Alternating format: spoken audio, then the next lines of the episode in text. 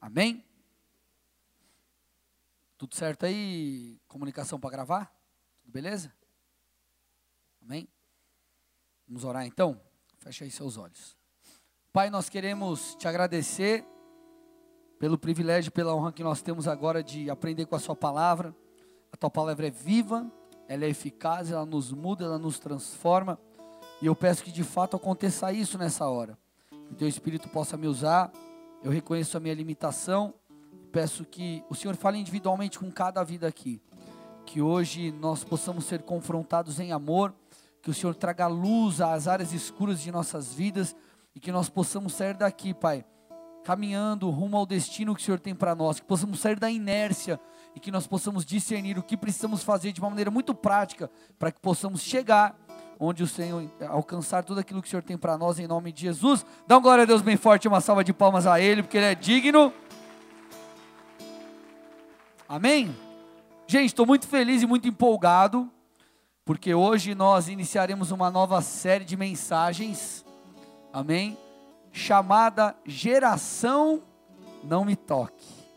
Olha para a pessoa do seu lado e fala assim: será que você faz parte dessa geração, meu irmão? Você vai saber, meu irmão, no final do culto, se você faz parte dessa geração. E aí você vai escolher doma de frango espiritual e não venho nos próximos cultos para não ser confrontado, ou eu venho para crescer no nome de Jesus. Amém, queridos? Mas brincadeiras à parte, eu creio que essa, essa palavra ela vai nos confrontar e o Senhor vai mexer com a gente em nome de Jesus. Amém?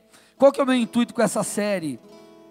É destruir dentro de você todo e qualquer vitimismo que ainda exista. Eu quero te ajudar, querido, a sair da inércia, eu quero te ajudar a, de uma maneira muito prática, caminhar para aquilo que o Senhor tem para nós. E dentre algumas, alguns temas ou algumas coisas que eu quero trabalhar nessa série, a primeira é, obviamente, né, o primeiro tema aqui que eu quero trabalhar dentro dessa série, dessa série é sobre o vitimismo. Vitimismo. Queridos, eu acredito que o vitimismo é uma das é um dos maiores males dessa geração. E eu não sei se você já percebeu ou não, mas hoje em dia as pessoas, elas me parecem ser mais emotivas e mais sujeitas às dores do que uma galera lá de trás, sim ou não? Quem concorda isso comigo? Né? Na real, querido, anos atrás, é, a pregação que as pessoas mais gostavam, eu sei que muita gente ainda gosta, mas a galera gostava quando um pastor arrepiava a galera no meio, né? Fala, confrontava, falava que o cara estava errado, e a galera fala Deus, aleluia, é isso aí, é nós. Aí o cara saia falando, meu Deus, cara, que culto. Aí hoje você fala algumas coisas, né? As pessoas se sentem ofendidas, ou, ah, não, nada a ver, eu vou, não, não quero mais saber de escutar a palavra, não quero mais saber de frequentar o culto. Quem já percebeu isso? Sinceramente. Não é verdade, amados? Então, assim, queridos, o confronto, é, é, apesar de ser difícil, ele era visto como algo positivo. E a gente olha para a vida de algumas pessoas, parece que elas não apenas fogem do confronto, mas levam para o lado pessoal quando muitas vezes isso acontece. Infelizmente, amado, nós temos visto isso. Agora, será que fugir do confronto, ou se sentir ofendida, ou ofendido quando é confrontado, será que isso é bom? Com certeza não. Olha o que diz Provérbios 3, 11 e 12. Olha lá. A Bíblia está recheada de textos como esse. E a gente vai trabalhar alguns aqui hoje, tá? Provérbios 3, 11 e 12 diz assim: Meu filho, não despreze a disciplina do Senhor, nem se, o que está escrito? Magoe com a sua repreensão, pois o Senhor disciplina a quem ama, assim como o pai faz ao filho de quem deseja o bem. Então o texto está falando: ei, não despreze, não rejeite a disciplina e não se magoe com ela, porque na verdade ela é para o seu bem. E querido, o meu papel como pastor é ser o instrumento de Deus para que Cristo seja formado em vocês. Agora, para que Cristo seja formado em vocês, para que Cristo seja formado em nós, nós não podemos fazer parte da geração não me toque. A geração não me toque, gente, é aquela geração que se ofende com tudo. É aquela geração que não está preparada para so sofrer, não está preparada para perder. É aquela geração que perde no videogame e desliga e liga de novo para jogar e ganhar. Quem nunca fez isso, né? É aquela geração que não está preparada, querido, para sofrer, para perder. É a geração que acha que repreender, corrigir, disciplinar, significa não valorizar. Não, não, não, mas eu fui repreendido, é porque não, eu não sou especial, eu não, não, não sou valorizado. É a geração que acha que não receber o que quer, quando quer, significa não amar. Ah, não, porque Deus não deu o que eu queria quando eu queria, então Deus não me ama. Ou, ah, meu líder não me levantou nesse tempo, é porque ele não me ama. E por aí vai. Essa, querida, é a geração, não me toque. Vamos avaliar o que a Bíblia diz. Olha o que está escrito lá em Hebreus 5,8. Mas enquanto você abre aí, olha para o irmão do lado e fala: Você já está se identificando aí ou não? Vamos, vamos, vamos mexer, vamos mexer hoje, amém, gente? Você tem que sair daqui mudado, aleluia. Amém? Hoje você vai sair tocado assim, desconfortável. Esses são os cultos que Deus realmente move algo sobre as nossas vidas. Hebreus 5, olha o que diz o texto. Embora sendo filho, Olha lá, gente, está na Bíblia isso, tá? Estamos lendo a Bíblia. Embora sendo filho, ele aprendeu a obediência por meio daquilo que sofreu. E uma vez aperfeiçoado, tornou-se a fonte eterna de salvação, tornou-se a fonte de eterna salvação para todos os que lhe obedecem, sendo designado por Deus sumo sacerdote, seguindo a ordem, segundo a ordem de Melquisedeque. Está falando aqui de Jesus. Então, querido, Jesus veio como Deus encarnado e diferente, diferentemente de Adão, ele não pecou, ele resistiu ao pecado, morreu no nosso lugar, nos justificou e por aí vai. Jesus ele veio, apesar de ser Deus, ele veio como homem, abriu mão de sua glória, em tudo foi tentado, mas não pecou. Agora o interessante que a gente vê nesse texto, ele diz que Jesus aprendeu a obedecer por meio do que sofreu. Gente, quando você. É, quem é que já foi tentado? E por mais que você ame a Jesus, em alguns momentos da sua vida você vai ter que renunciar, e renúncia não é algo fácil. Renúncia é algo, muitas das renúncias muitas vezes são doloridas. Então Jesus, ele inclusive sofreu para ser obediente. Jesus sofreu para honrar a Deus. Jesus sofreu para cumprir a sua missão. Quando você vê lá no Getsemane, o que, que Jesus faz? Jesus ele está em terrível agonia. Ele sofre naquele momento. Ele fala: Pai, se possível, afasta de mim esse cálice. Ele, querido, nunca tinha se sentido longe de Deus. E ali ele percebeu, ele falou: Cara, o pecado de toda a humanidade virá sobre mim. Se possível, afasta de mim isso. Contudo, Deus, eu abro mão da minha vontade, eu passo pelo que tiver que passar, eu sofro o que eu tiver que sofrer, para que a tua vontade seja feita. Querido, sabe qual que é o problema de muita gente hoje? Muitos não estão dispostos a sofrer. Muitos, querido, não querem de forma alguma, ou não aceitam, melhor dizendo, serem injustiçados.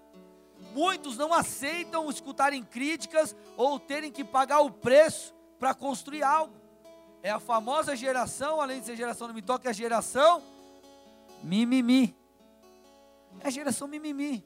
Eu não posso sofrer, eu não posso ser criticado, eu, eu, eu, eu, eu, eu não, não pagar preço para nada, não, não, eu quero tudo, eu quero tudo de mão beijada. É o que eu falo também, eu chamo de, no meu livro eu falo sobre isso, nesse livro aqui foi de propósito, é a geração fast food. O que é a geração fast food? Que é tudo na hora. Você chega lá, passa no McDonald's, se demorou mais dois minutos já fica bravo, porque está demorando. E tem gente que é assim com as coisas da vida. Ou a geração Netflix, você acessa o que você quer, a hora que você quer. E nós olhamos, infelizmente, para muitos, e a marca de muitos nessa geração é justamente isso. É o vitimismo. São pessoas que, ah, não me toque, eu não quero sofrer, não posso sofrer, não, não aceito ser injustiçado, não aceito passar por dificuldades, por desafios, quero tudo na hora, do meu jeito, no meu momento. E querido, essa geração se tornou, muitos, né, claro, nem todos, mas muitos, se tornaram é, é, é, vítimas. E o que é o vitimismo? As pessoas que se veem como vítimas, elas acreditam que elas estão debaixo de opressão, de maus tratos. Não, não, não, estão, usando, estão é, é, discriminando. Então o vitimista é aquele que você corrige, ele fala que você não ama. O vitimista é aquele que recebe uma dura no trabalho e fala: Eu não gostei, agora eu estou de mal, vou pedir as contas. O chefe deu, o cara errou. O cara errou. O cara falou: ó, Você vai colocar o livro aqui. Aí o cara veio e colocou o livro aqui. Aí o chefe fala: Não, cara, tá errado, tem que colocar aqui. O cara não gostou, eu vou sair. Vou embora. Olha a pessoa do seu lado e fala: Deixa de ser criança. Vamos ver, né, irmão, se você vai se identificar. Ou aquele cara que fica de bico porque Deus não deu o que ele queria. Não, Deus, mas eu queria desse jeito, desse jeito. O varão tinha que ser dois metros de altura, bombado, perna grossa, ungido, cheio de Deus, fazendeiro, rico. 38 anos, nunca beijou ninguém, irmã. Crente de berço, irmã. Isso é difícil, hein? Irmã, tendo ponta direita e o ponta esquerda, tá bom. Nossa, aí você zoou, né, pastor? O vitimista, ele leva tudo pelo lado pessoal. Você vai falar um negócio com ele, o cara já acha que você está criticando a pessoa. Por exemplo, o Marco está aqui, dá um tchau aí, Marco. O Marco é pastor é, da célula que a gente tem em Campo Magro. O Marco e a Tielen. Tielen está por aí em algum lugar. É, ele é pastor numa cidade, nós temos uma amizade, e ele é também aqui presbítero. Vai ter momentos que eu estou falando com ele com um chapéu de supervisor. Vai ter momentos que eu estou falando com um chapéu de amigo. E vai ter momentos que eu vou estar falando com, com ele com um chapéu de pastor, cuidando. Então, querido, vai ter hora que eu vou, se, se acontecer alguma coisa que eu magro, eu vou ter que chegar, por exemplo, vou ser mais firme com ele. O que, que o vitimista faz? Ai, o pastor não me ama, o pastor não gosta de mim, o pastor leva para o lado pessoal, não tem nada a ver. Eu estou falando com em relação à atitude ou à situação que aconteceu enquanto Marcos ser um pastor da célula em Campo Magro. Faz sentido, gente? Mas o cara que é vítima, ele já, não, agora não falo mais com o André. Vou sair da igreja, ou vou sair do meu trabalho, ou eu vou e querido, posso te falar? Pessoas assim, nós vamos entender, são pessoas imaturas e nunca vão romper na vida. Vocês estão comigo? O chefe corrige, o cara fala, né, eu não presto mais para essa empresa. O pastor exorta, o cara não gosta mais dele. Se a promessa não se cumpre, ele deixa Deus de lado. Ó oh, Deus, o negócio é o seguinte: se o meu varão não aparecer semana que vem, Deus, estou de mal, ó. Sai da igreja, largo Jesus e vou para o mundo, Deus. E é o que eu acabei de falar, querido. Sabe qual que é o problema dessas pessoas? Elas nunca vão avançar com Deus. Sabe por quê? Jesus disse: No mundo tereis aflições. Jesus disse: No mundo vocês terão aflições. E, gente, se você e eu, se nós não soubermos lidar com as aflições da vida, com as dificuldades, como que a gente vai vencer? Se Jesus falou, ei, vocês terão aflições, o que, que nós temos que fazer? Estar preparados para ela. Jesus não disse assim, ó, oh, talvez, quem sabe, um de uma vez assim a cada ano, você vai ter uma situaçãozinha assim difícil. Querido, ele afirmou, vocês, todos vocês, todos nós, teremos aflições. Um em uma área, outro em outra área, claro, isso não é, não, isso daí não é licença para você pecar. Não é porque eu é, bati o carro e sofri um acidente, é, sei lá, o cara sofreu um acidente, ficou parado, não sei quanto tempo. É, Deus permitiu. Mas, irmão, o que aconteceu? Não, cara, eu saí, cheirei pó a noite inteira e.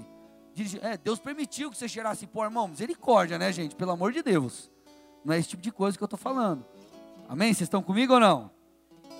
Nós passaremos por aflições, então nós precisamos estar preparados para ela. E se você não estiver disposto a passar por elas, vencê-las e superá-las, você nunca vai chegar onde Deus quer que você chegue. Sabe qual que é o problema da geração não me toque? Vivem como imaturos, mas querem colher os frutos dos maduros. Pensa como imaturo, age com, com imaturidade, mas quer colher o fruto de quem é maduro. E gente, vamos lá, tem nexo, tem sentido isso? Sim ou não? Não, não tem. Eu digo, tem sentido. É, é, é, eu, eu que errei aqui. Mas assim, tem sentido o imaturo querer colher os frutos do maduro? Não, é isso que eu quis dizer. Amém? Eu entendi, vocês responderam que tem sentido o que eu estou falando, é isso? Ah, legal, tá bom. Entendi.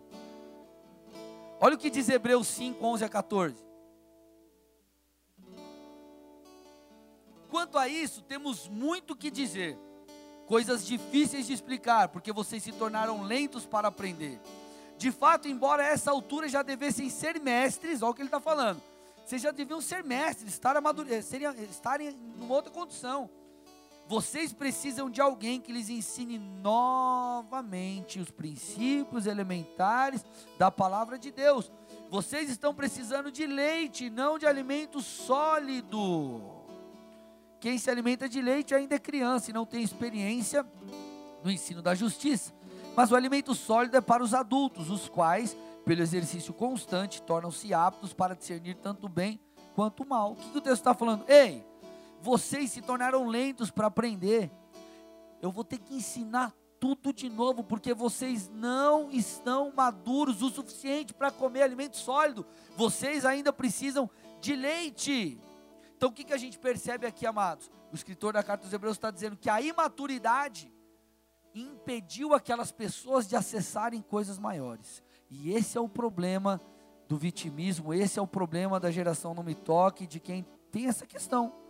Por quê? Porque, querido, ele sempre vai ficar no leite, ele nunca vai amadurecer, porque a imaturidade impede ele de alcançar essas coisas maiores.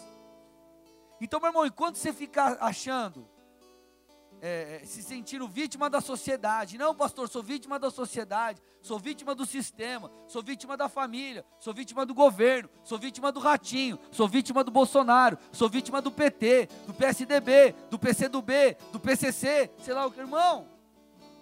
Você nunca vai sair do lugar. Por quê? Porque, querido, quando você projeta a culpa em alguém, você não assume a sua responsabilidade. E para você mudar, você precisa se mexer. E se mexer dá trabalho. Então o que, que é mais fácil? Não, coitado de mim, só que eu também não levo a culpa, porque a culpa é do outro. Então você se faz uma vítima. Só que isso, querido, é uma mentira de Satanás sobre a sua vida. Porque o tempo vai passar um ano, dois anos, três anos, quatro anos, cinco anos, seis anos, dez anos. E você vai ver, querido, que ó, nada mudou. E quando você perceber, talvez seja tarde demais para algumas coisas na sua vida.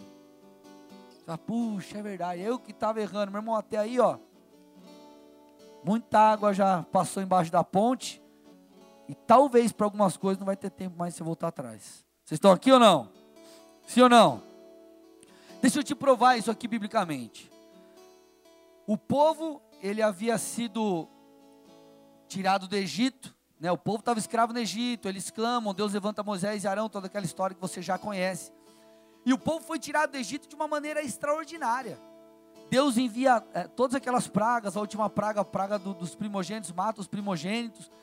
E querido, Deus ele devastou o Egito. Ele não só removeu o povo, ele acabou com o Egito. Porém, enquanto o povo fugia, olha o que aconteceu. Olha que interessante. Êxodo 14, 8 a 12. Diz assim o texto: O Senhor endureceu o coração de Faraó, rei do Egito, e este perseguiu os israelitas que marchavam triunfantemente. Os egípcios, com todos os cavalos e carros de guerra do faraó, os cavaleiros e a infantaria, saíram em perseguição aos israelitas e o alcançaram quando eles estavam acampados à beira-mar, perto de Pirairote, de fronte a Baal-Zephon. Ao aproximar-se o faraó, os israelitas olharam e avistaram os egípcios que marchavam na direção deles. E aterrorizados clamaram ao Senhor. Disseram a Moisés: Olha isso, meu irmão. Eles acabaram, eles tinham acabado de ser libertos de uma maneira extraordinária. Deus mandou dez pragas, Deus devastou o Egito, mostrou que Ele é o Deus Todo-Poderoso. E quando eles estão fugindo, quando o, o, o, o rei do Egito, Faraó, manda é, todo o seu exército ir atrás, eles chegam para Moisés e falam assim: Moisés, foi por falta de túmulo no Egito que vocês nos trouxe, que você nos trouxe para morrermos no deserto? O que você fez conosco, tirando-nos de lá? Olha lá, amado. Já não, lhe tínhamos, já, já não lhe tínhamos dito no Egito: deixe-nos em paz, seremos escravos dos, dos egípcios. Antes sermos escravos dos egípcios do que morrer no deserto. Olha o que eles declaram, eles começam a murmurar. Eles começam a murmurar, ao invés, meu irmão, de eles falarem assim: ei, peraí, Deus mandou todas essas pragas, Deus foi conosco, Deus ouviu a nossa oração, mandou alguém, fez o que fez. Deus vai fazer a obra completa, eu creio. O livramento será completo. Deus vai agir aqui nessa situação. Não, meu irmão. Eles murmuraram. Porque era uma geração, não me toque, tem que ser do meu jeito, da minha maneira. E o que, que Moisés precisou fazer? Versículos 13 e 14. Moisés respondeu ao povo: Não tenham medo, fiquem firmes e vejam o livramento que o Senhor lhes trará hoje porque vocês nunca mais verão os egípcios que hoje vêm. O Senhor lutará por vocês, tão somente acalmem-se. Aí tem toda aquela coisa. Deus fala para Moisés, ele marcha, o mar abre, toda aquela história que o povo é liberto. Mas, querido, o que, que a gente persegue aqui, percebe aqui? Com a geração não me toque, é assim. É como Moisés fez. Você tem que ficar toda hora acalmando, não, irmão, Deus já fez 375 vezes na sua vida e agora você está reclamando. Calma, irmão, vai dar tudo certo. Não toma decisão de cabeça quente, não seja inconstante. Deus já proveu em 958 vezes que você passou por essa situação é mais uma, vai dar certo. Tem que ficar lá, ó oh, irmãozinho, cuidado, não chora, não fica tristinho, vai dar tudo certo. E cuticute, cuticute, tem que ficar assim. Com a geração não me toque, você tem que ficar assim, tudo. Oh. Eu não estou falando de não encorajar, nós vamos precisar de encorajamento, de cuidado e todas essas coisas. Mas o que, que a gente percebe aqui, querido? Um povo que percebeu, já, te, já tinha inúmeras histórias, já tinha ouvido histórias dos seus antepassados. Deus mandou diversas pragas, Deus fez diversos milagres, e Moisés teve que ficar lá, oh, meu irmão, oh, cuidado, calma, continua crendo, Deus vai agir, Deus vai fazer. Sabe por quê, meu irmão? Porque essa é uma geração que não sabe lidar com os nãos. É uma geração, querido, que não sabe lidar com as frustrações. Sabe aquelas pessoas que você tem que ficar pisando em ovos para é, pisando em ovos para falar as coisas? Você fala, não, não, não, mas se eu falar de um jeito diferente, ó, o cara vai se ofender. Olha o pessoal do seu lado e fala, não seja assim. Aí imagina, a gente estava nos sedentes, naquela mega super hiper blaster correria. Aí vamos supor que chega aqui, deu, deu uma situação, que, deu uma situação no estacionamento, a Atalaia está passando, aí seu irmão, você quer falar com a Tala? Ô irmão, vem aqui me dá um abraço, deixa eu falar com você. Quanto tempo eu não te vejo? O que, que o cara vai Irmão, só um pouquinho, cara, preciso fazer as coisas. O cara, não, mas me ofendeu, eu vim aqui, eu precisava de um abraço. Irmão, pelo amor de Deus. Vocês estão aqui?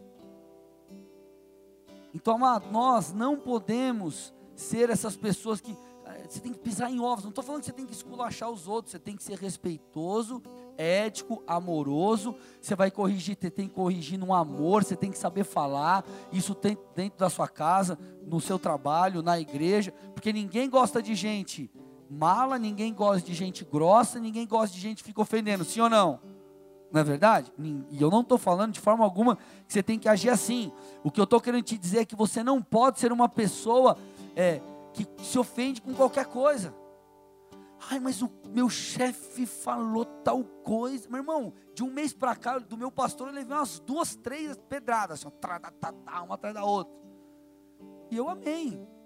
Vi onde eu errei, vou mudar, pronto, acabou. Sabe por quê, amados? Porque esse comportamento, esses comportamentos, sabe o que eles fazem? Com que as pessoas sejam imaturas. E como eu já disse, a imaturidade vai te impedir de chegar a lugares mais altos no casamento, nos negócios, na vida com Deus.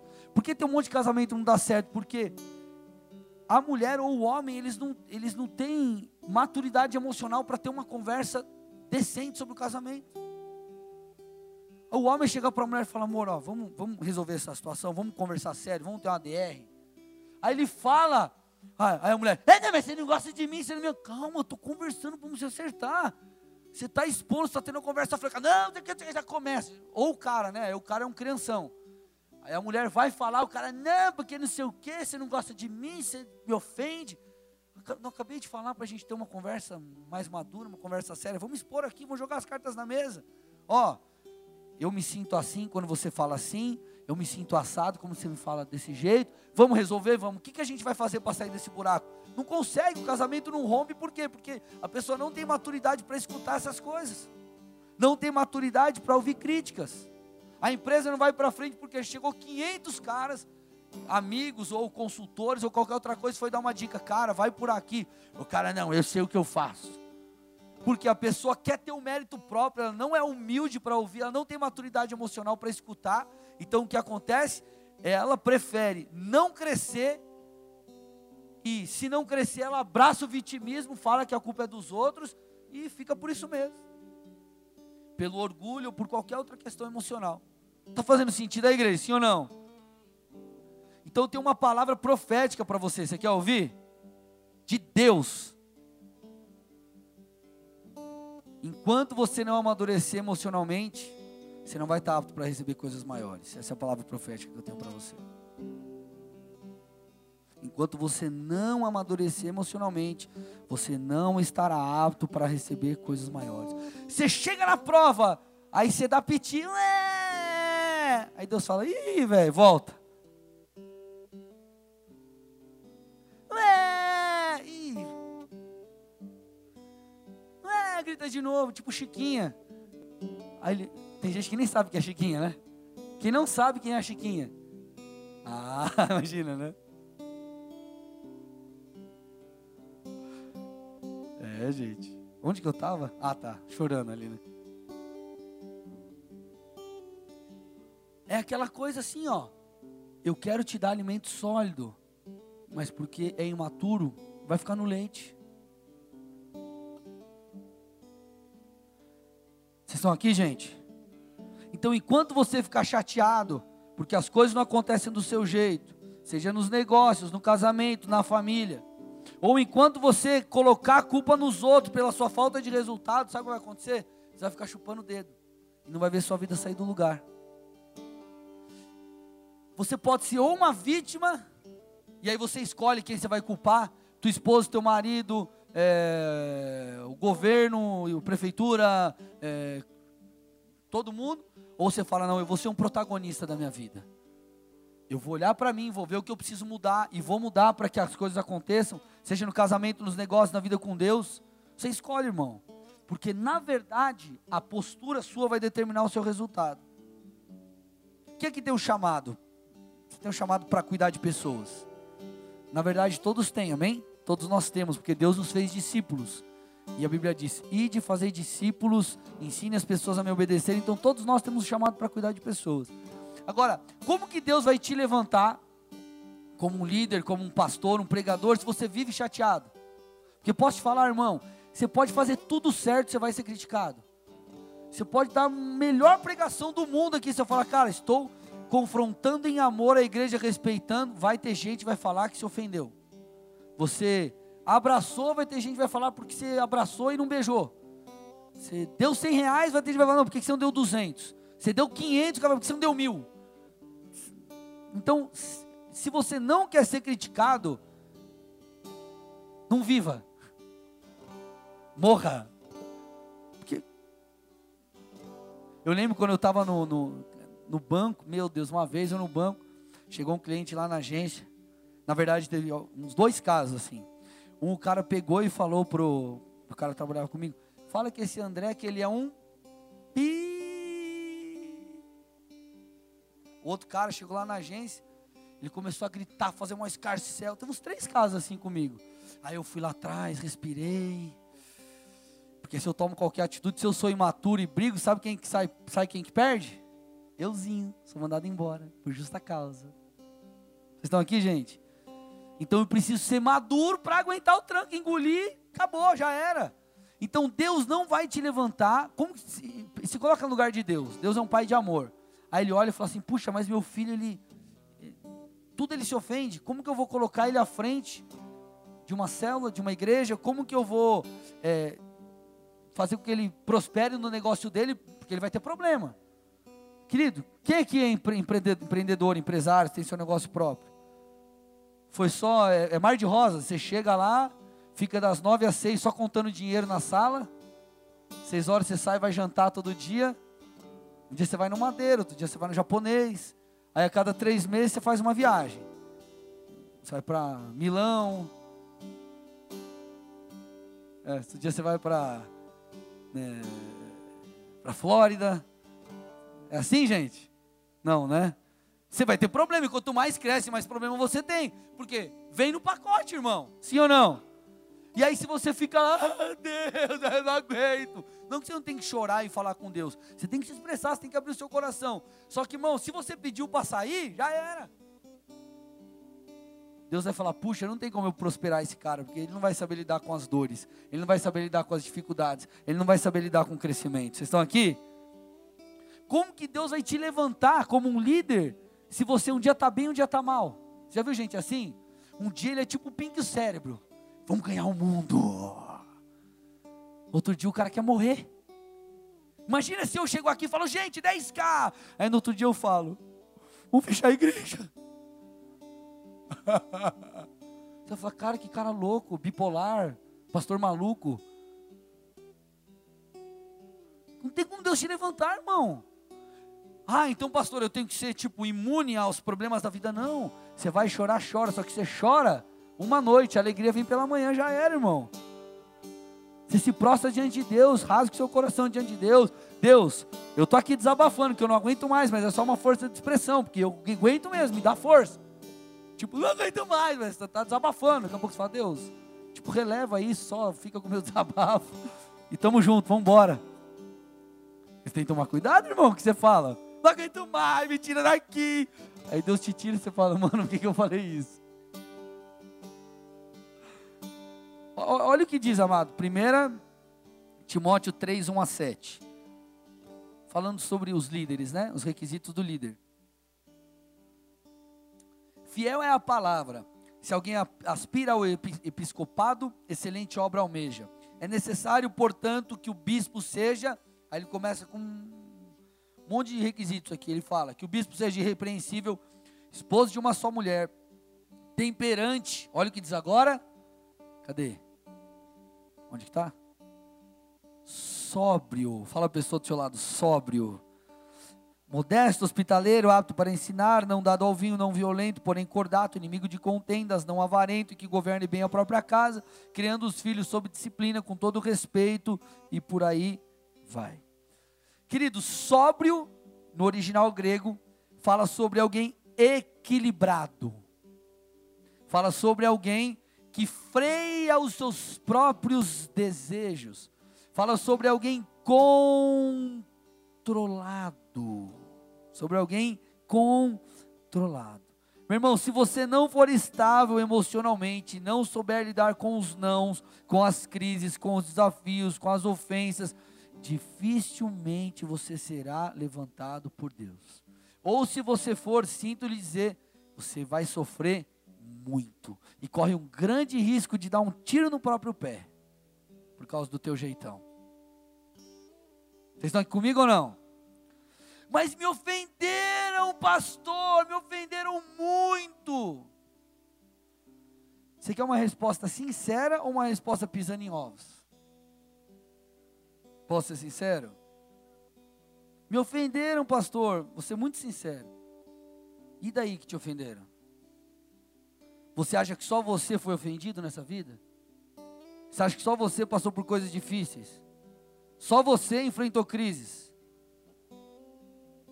Então você tem direito de ficar ofendido e os outros não. Será que você é mais importante que os outros que se sentiram ofendidos? Olha o pessoal do seu lado e fala: Você queria uma resposta sincera.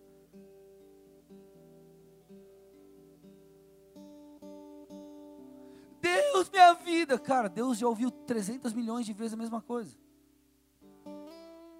Não é só você que sofre nesse mundo. João 15, 20, tem outra palavra profética para te dar. Muito legal. Olha lá. Lembre-se das palavras que eu lhes disse, Jesus dizendo: Nenhum escravo é maior do que o seu senhor. Se me perseguiram, também perseguirão vocês. Essa é a palavra profética que eu te dou.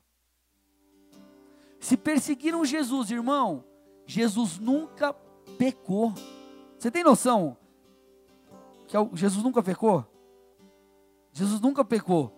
E mesmo assim ele foi perseguido. Que mérito eu e você, que mérito nós temos para achar que não vão nos ofender, não vão nos perseguir ou qualquer outra coisa? Olha a pessoa do seu lado e fala assim: Seja bem-vindo à vida real. Sabe qual é a vida real, irmão? Olha aqui para mim. Na vida real, você terá aflições. Na vida real, você será perseguido. Na vida real, você será traído. Na vida real, vão falar mal de você. Na vida real, você vai se frustrar provavelmente várias vezes. Então, se você for uma pessoa firidenta, mimimi, não me toque, você nunca vai sair do lugar, irmão. Te falo isso com muito amor. Lembra do texto que nós temos lá no começo? é, diz assim: que Jesus aprendeu a obediência por aquilo que sofreu. Posso te dar um exemplo de aprender a obediência por aquilo que sofreu? Posso dar um exemplo? Minha mulher falou por muitos anos para mim, amor, abaixa a tampa do vaso, abaixa a tampa do vaso, abaixa a tampa do. Irmão, eu sofri, sofri, sofri, sofri, sofri, mas eu aprendi. É um exemplo. Fui escarnecido, irmão. Fui criticado, fui humilhado. Sério, gente. Mas eu aprendi, deu uma salva de palmas a Jesus por isso. Um exemplo prático do dia a dia. Agora eu estou sendo escarnecido, eu estou num outro processo. Que é como que é tirar o, ela quer que tire o tênis quando entra em casa. Irmão, pensa um cara que está apanhando, estou sofrendo, estou na prova, varão. Estou no deserto, mas eu vou aprender. Amém? Eu, né, Marcão? Acho que é só lá em casa que acontece essas coisas. Ninguém tem essas provas assim, né? Que a mulher briga com você, que você não larga a cueca, aquela cueca toda manchada de que boa, assim, na, em cima da cama, né? Nossa, acho que só eu passo por essas coisas. Deus, coitado de mim. Expus meu coração achando que eu teria pessoas que passam o mesmo. Bom, próxima vez eu vou guardar para mim. Oh, mimimi, vitimista. Ai, Jesus. Então, querido, Jesus aprendeu obediência por aquilo que sofreu. Agora, qual que é seu papel? Fui ofendido, pastor. Realmente, eu fui injustiçado, irmão. Nós passaremos por isso. Qual que é o nosso papel? Perdoar. O nosso papel é perdoar. Mas também nós precisamos crescer. Então, querido, quando você escuta uma palavra dessa, você tem duas opções. Ou você vai embora e fala assim, cara, não quero mais saber, vou continuar sendo uma pessoa que se ofende facilmente. Ou você fala, cara, eu vou crescer com essas coisas. Eu vou aprender e eu vou amadurecer. Eu quero ler, a partir de agora eu vou citar bastantes textos, vários textos bíblicos, mas vamos avaliar aqui antes um texto. Eclesiastes 7,5. Estou indo no final da mensagem. Olha o que diz o texto. É melhor ouvir a repreensão do sábio do que a canção dos tolos. Sabe o que acontece, amado? O nosso ouvido, o nosso coraçãozinho, ele gosta de ouvir só coisa boa. Cara, você é uma bênção. Cara, você é demais. Cara, você acertou. Cara, você é top. Cara, você é isso, você é aquilo. Agora, se eu não estiver disposto a ouvir repreensões críticas, eu nunca vou crescer. Sabe o que me faz crescer? caminhar perto de pessoas que me mostram, que mostram os meus erros, caminhar perto de pessoas que me mostram, querido, que eu posso ir muito além, caminhar perto de pessoas que chegaram em lugares que eu nunca cheguei. Vocês estão aqui ou não? Então o texto está dizendo: ouça a repreensão do sábio, porque, querido, a repreensão ajusta o seu caminho. por que, que uma pessoa, quando ela desvia, ou está no processo de desviar, como se existisse, né? Processo de desviar. Qual que é a primeira coisa que o cara faz? O cara deixa de ouvir louvor, o cara bloqueia todo mundo no Facebook, no Instagram, WhatsApp, e não tem contato nenhum com pessoas da igreja. Por quê? Porque ele quer ouvir só pessoas vão falar: é isso aí, cara, vem para cá, vamos zoar. Ele não quer se expor a um confronto. E lá no fundo ele sabe, mano, tô zoando com a minha vida, mas eu prefiro me fazer uma vítima do que mudar mudar de comportamento. Sim ou não, amados? Então a repreensão ela ajusta o caminho, a repreensão te faz alguém melhor. Então qual que deveria ser a nossa conduta? Cara, de nos alegrar, nos alegrarmos quando formos repreendidos, porque a repreensão que nos fará crescer. Então a questão não é ser injustiçado, ser criticado, ser mal falado ou qualquer outra coisa. A questão, querido, é saber lidar com a sua alma. Os seus desafios, todos esses problemas, têm que fazer de você alguém mais forte. Porque se você não governar a sua alma, ela vai te governar. E eu vou te dizer, a alma não é um. Não vai governar legal a sua vida. A Bíblia diz que o coração é enganoso. Coração, alma, sentimento é enganoso. Então, na verdade, você tem que governar sobre a sua alma. Eu falo sobre isso. Tem um capítulo aqui que eu falo governando a sua alma. Querido, olha esses textos agora aqui, ó. Provérbios 15, 5. Olha lá, Provérbios 15, versículo 5 primeiro. Não tem o versículo 5 aí? Provérbios 15, 5. O, o insensato faz pouco caso da disciplina do seu pai, mas quem acolhe a repreensão revela prudência. Então ele está falando aqui, ei, o insensato ele faz pouco caso. Ah, nada a ver que esse cara está falando aí. Ah, nada a ver, nada a ver, estou nem aí. Ah, a Bíblia, ah, meu pastor, a meu chefe, a meu pai, a minha mãe, estou nem aí. É insensato. Agora ele está falando, mas quem acolhe a repreensão, aceita a repreensão, revela prudência. Provérbios 15, 31. Quem ouve a repreensão construtiva terá lugar permanente entre os sábios. Olha isso, gente. Tem um outro, deixa esse aí. Tem um outro texto que fala assim: que a sabedoria constrói, Provérbios 24, 3. A sabedoria constrói a casa. Eu falo sobre isso no livro também, ó. Vou fazer um jabá aqui. É, a sabedoria, ela te leva a construir a casa. Casa é ministério, casa fala da sua família, casa pode falar do seu negócio. A sabedoria te ajuda. Só que ele está falando aqui, ó, que o sábio, quem vai ter lugar entre os sábios, é aquele que escuta a repreensão. Então você tem duas opções. Ou você olha para a sua vida e fala, cara, agora, tem situação que o cara vai chegar para você e vai falar uma coisa nada a ver, que é nada a ver. Você descarta, irmão, amém? É óbvio. Agora, você tem que acolher a repreensão, você tem que saber lidar com isso, você tem que absorver, você tem que crescer com todas essas coisas. Porque o texto está falando: quem ouve a repreensão terá lugar entre os sábios. Olha o que diz Tiago 1, 2 a 4. Esse aqui é para estourar a boca do balão, irmão. Tiago 1, 2 a 4. Meus irmãos, olha isso, gente. Vamos ver se a gente já chegou nesse nível aqui.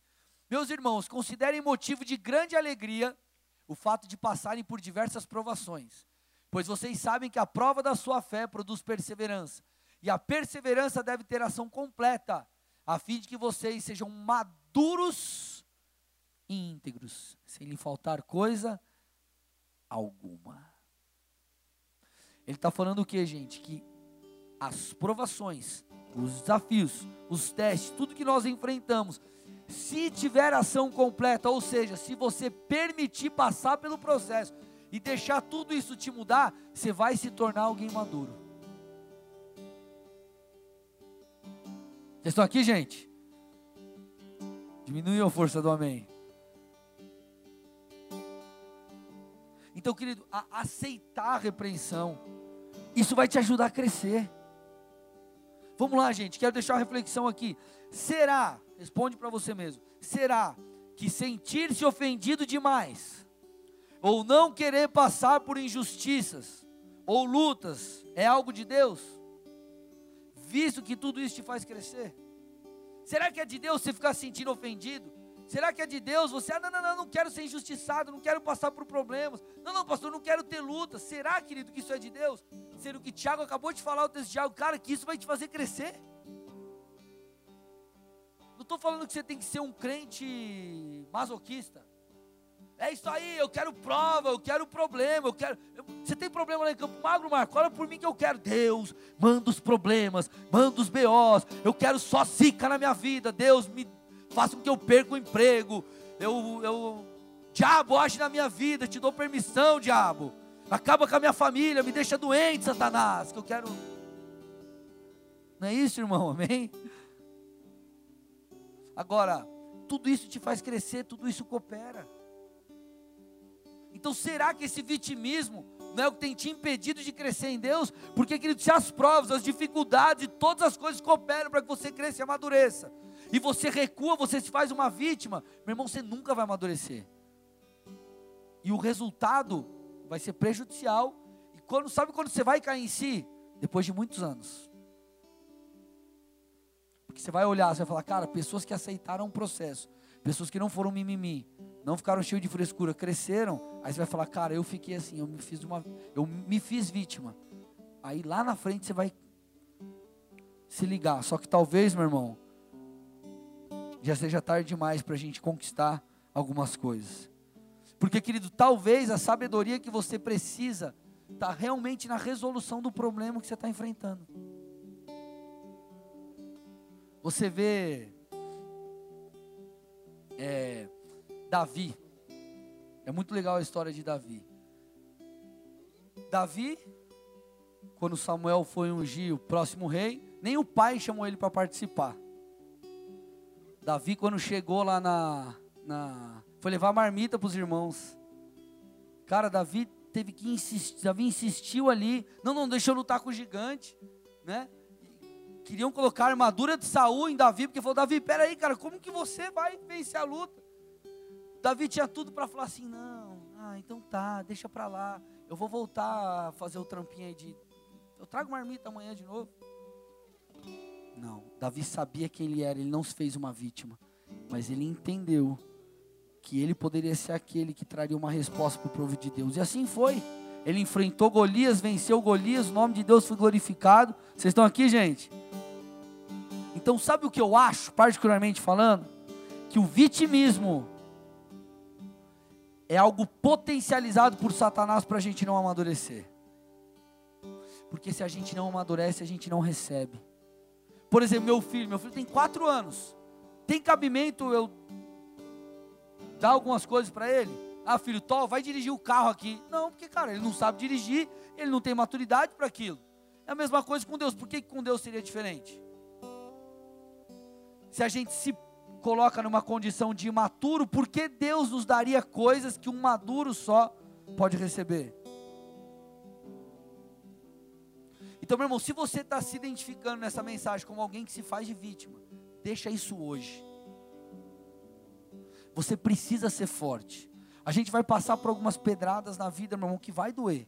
Você vai ficar com marcas. Você vai ter cicatrizes mas você tem, você vai olhar para ela e vai falar, cara, ó, eu posso chegar onde eu cheguei por causa disso aqui, ó. Isso aqui me fez forte. Isso aqui me amadureceu. Isso aqui me fez crescer. Querido, sabe por que, que eu posso, eu enfrento alguns desafios como pastor na igreja com toda a fé? Porque Deus me preparou com desafios passados. Por que, que nós estamos aqui nessa igreja? De, daqui sei lá quanto tempo a gente vai para um outro, outro lugar maior e a gente vai caminhar em fé crendo que Deus vai fazer.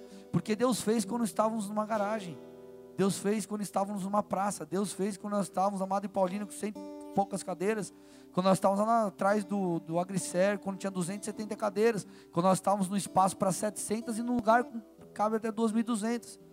Ou 1.200. Ó, já estou falando do outro, aleluia. Então, cara, Deus foi me preparando, então isso foi me tornando alguém cascudo, alguém com experiências, alguém com bagagem, alguém com maturidade. Aí você está lá, eu não quero ser ofendido, eu não quero sofrer, eu não quero chorar, eu não quero isso, não quero aquilo. Deus está falando, meu Deus falando, né? Meu Deus, pelo meu amor, é isso que vai te amadurecer. Aí você fica, eu não quero, eu não quero. Deus tá bom. Fica tomando leite aí até você morrer. E aí o que a gente, o que as pessoas acham que é um mérito, não, eu não posso ser ofendido, eu tenho os meus direitos, eu tenho isso, eu tenho aquilo, eu não posso chorar e não sei o que. Acha que é um tá quebrando a boca do balão? Na verdade, meu irmão, tá só se prejudicando. Porque o maduro, pega essa frase, eu deixo você colocar no Facebook. O maduro tem que lidar com a imaturidade dos imaturos. É o maduro que tem que saber lidar com a imaturidade dos imaturos. Então você que tem que ser o cara que vai. Ah, pastor, agora eu vou cutucar uma feridinha aqui para a gente fechar. Mas, pastor, e se quem me ofendeu é da igreja? Olha a pessoa do seu lado e fala: ah. Dois textos. Primeiro, primeiro texto. 1 Pedro, põe para mim aí, 3, 8 e 9. 1 Pedro 3, 8 e 9. Quanto ao mais, tenham todos o mesmo modo de pensar. Sejam compassivos, amem-se fraternalmente, sejam misericordiosos e humildes. Não retribuam mal com mal, nem insulto com insulto. Pelo contrário, bendigam, pois para isso vocês foram chamados, para receberem bênção por herança. Querido, pague o mal com o mal. Mas, pastor, dentro da igreja as pessoas podem ofender umas às outras. Irmão, quem aqui é perfeito? Levanta a mão. A Bíblia diz que Jesus veio para os doentes. Sabe qual que é o nosso erro? Achar que porque a pessoa pisou na igreja agora virou um santo. Irmão, cada um tem uma história, cada um tem uma bagagem de vida, cada um passou por traumas e dificuldades e desafios. Então está todo mundo aqui crescendo e aprendendo, mas que o texto está falando, ei, não retribua mal com mal, aqui dentro, lá fora, não importa. Quando você vê 1 Coríntios 13, a Bíblia diz que o amor tudo sofre, tudo crê, tudo espera. Então, se alguém fez mal para você, ame com um amor maduro, porque o amor imaturo é aquele amor assim, eu só amo se você me amar. Se você não me amar, eu estou de mal. Esse é um amor de criança. É igual meu filho, chega lá na escola que ele fala, o, o amiguinho quando quer cutucar um outro, fala assim: Eu não vou te chamar para o meu aniversário. Tipo assim, é amigo, eu não vou chamar. É criança, irmão. Agora imagina eu chegando para você, não vou chamar você para o meu aniversário. Fala, mano, você não tem mais idade para isso, né? Então é mais ou menos assim, irmão. O amor maduro é o amor que sabe lidar com a imaturidade dos imaturos. O amor maduro é o amor que tudo sofre, tudo, tudo crê, tudo espera.